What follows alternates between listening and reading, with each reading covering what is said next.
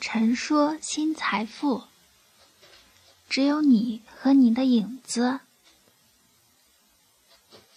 由于学生时代就比较热爱心理学，也有专门学过许多年，所以有很长一段时间，我陷入了一种独自的快乐中，那就是观察周围容易暴躁的人，观察那些容易受到打击而沮丧的人。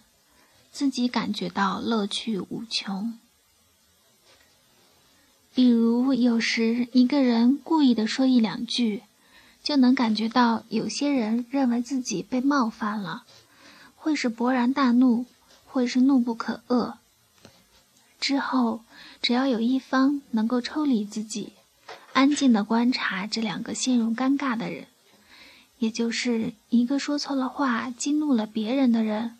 一个被激怒的人，观察者这个身份就会突然感到很有意思。当然啦，最好不要笑出来，这样太不尊重别人了。你会内心里很不平静的，感到有一点好笑。你可以那样平和的看着生气的人，甚至为对方开脱，说：“我刚才说的可能不大对。”瞬间，你就能感觉到一种宽容的愉悦。有时候，有人与你辩论或驳斥你，可是你明明知道他是错误的，你又有特别有力度的例子，一下子驳倒对方。当然，如果你认为这不必说出来，你只是静静的看着他，然后不否定、不反对，更不会不立马告诉他。其实这个我懂的，也不说。其实你错了，你就稍微平静的，甚至有些歉疚的看着正在犯错的他，这个事情也不会给你带来什么大不了的伤害。当你观察的多了，慢慢的你就很容易总结出来，你会慢慢的验证心理学上的一些小观点，比如那些容易被激怒的人。往往是他看到了别人有而他没有的东西。